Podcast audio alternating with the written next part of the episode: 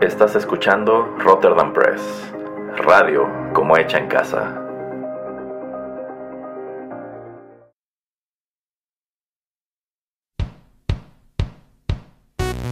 Esto es Rotterdam Chips, pedacitos de nuestra biblioteca que compartimos contigo.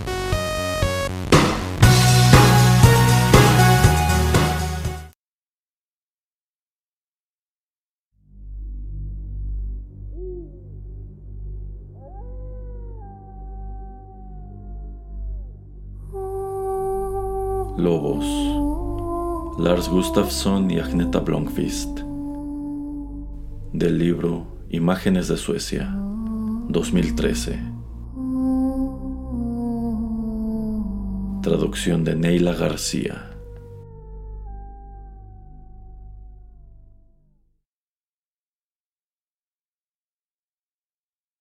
Di la palabra lobo en Suecia e inmediatamente se desatará un intercambio animado y con un tono cada vez más agresivo.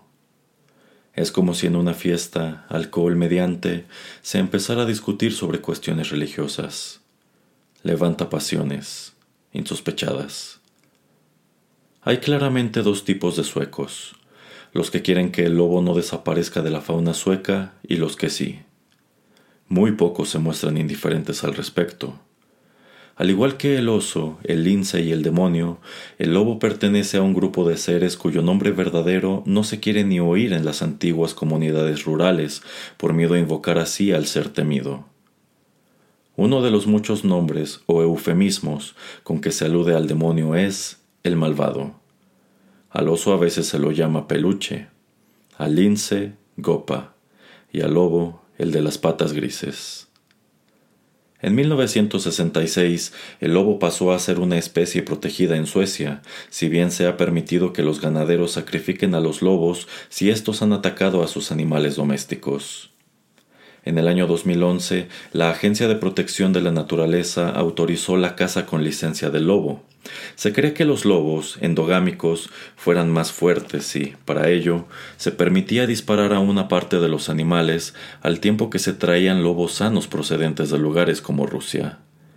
Se inscribieron como cazadores de lobos 7.400 personas, a las que se asignó una cuota de 20 lobos.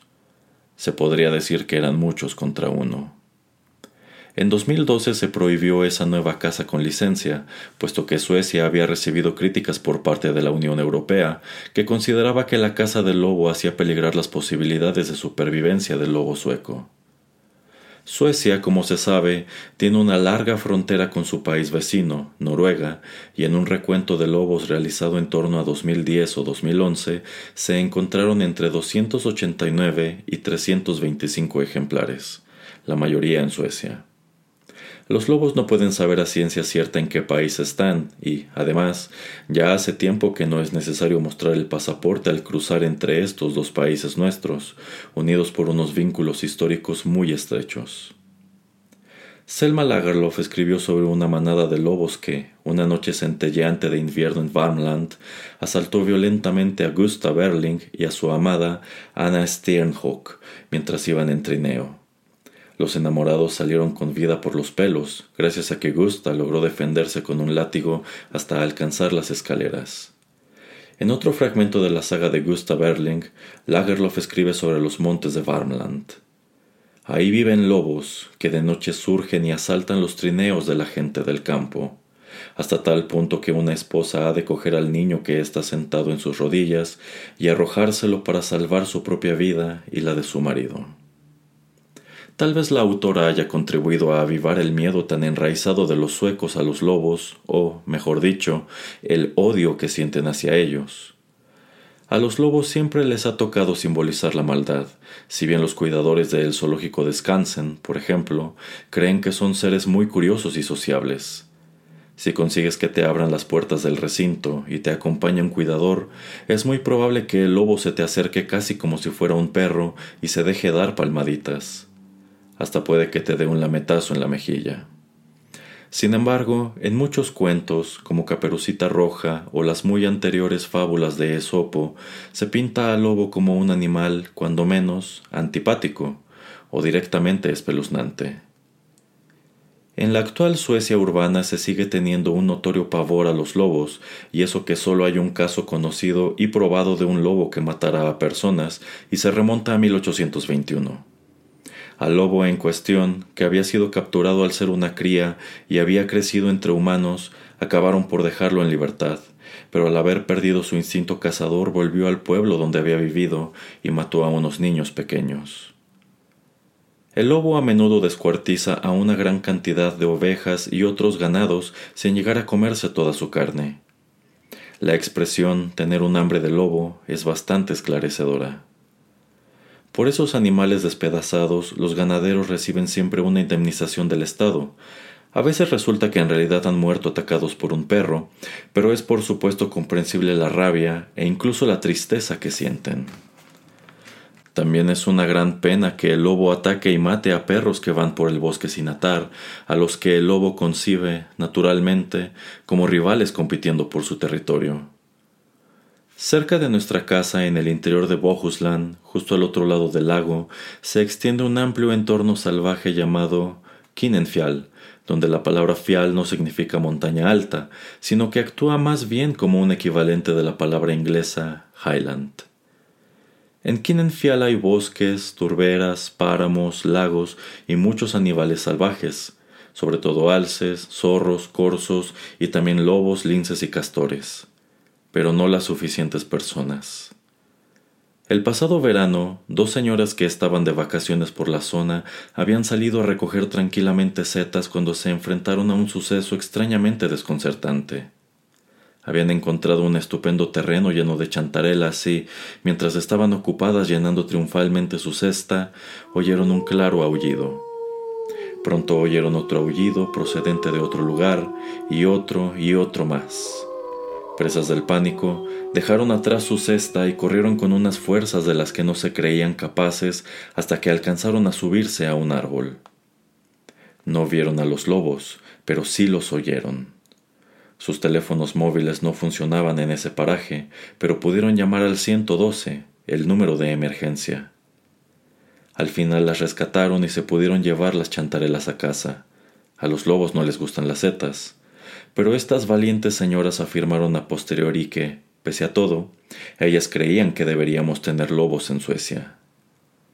Según los expertos en la materia, el aullido procedía de una familia de lobos que, tras haber cazado cada uno en una parte, se llamaban para reunirse al llegar la tarde.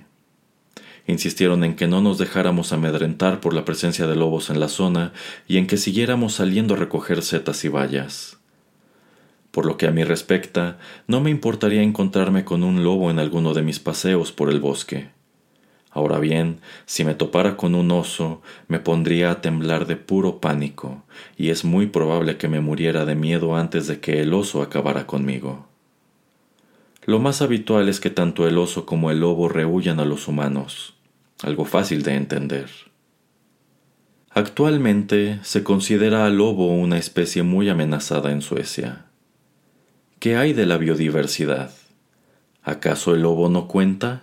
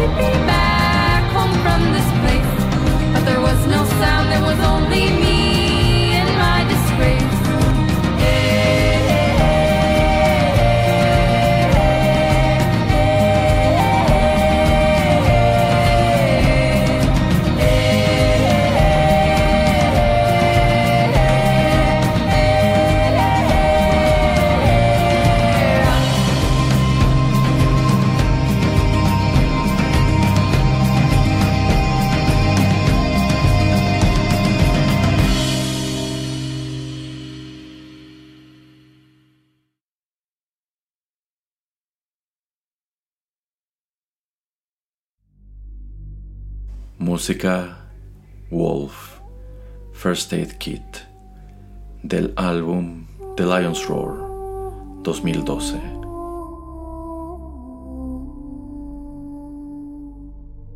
Esta fue una producción de Rotterdam Press.